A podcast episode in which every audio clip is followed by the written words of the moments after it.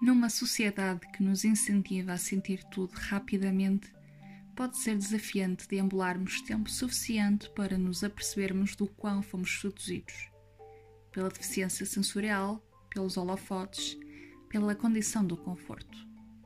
Não há tempo de olhar para o mar como se fosse a primeira vez. Não há aceitação da procrastinação sem a culpa consequente. Não há o incentivo ao estar sem extroversão. Só sentimos verdadeiramente quando existe a iminência da perda ou quando ela se manifesta, o que serve o propósito inicial num método baseado na consciência do fim. Quantos desfechos serão necessários para fecharmos essa porta de uma vez e abrirmos espaço para sensações livres de motivos? Parar a dormência e estar completamente presente, desafiando o conflito de pensamentos que navegam pelo nosso cérebro, é um trabalho que nunca acaba. É a aprendizagem necessária para resistirmos à facilidade de nos sentirmos indiferentes num mundo que nos dá tanto para explorar. É entrar em contacto com a nossa humanidade. É ser.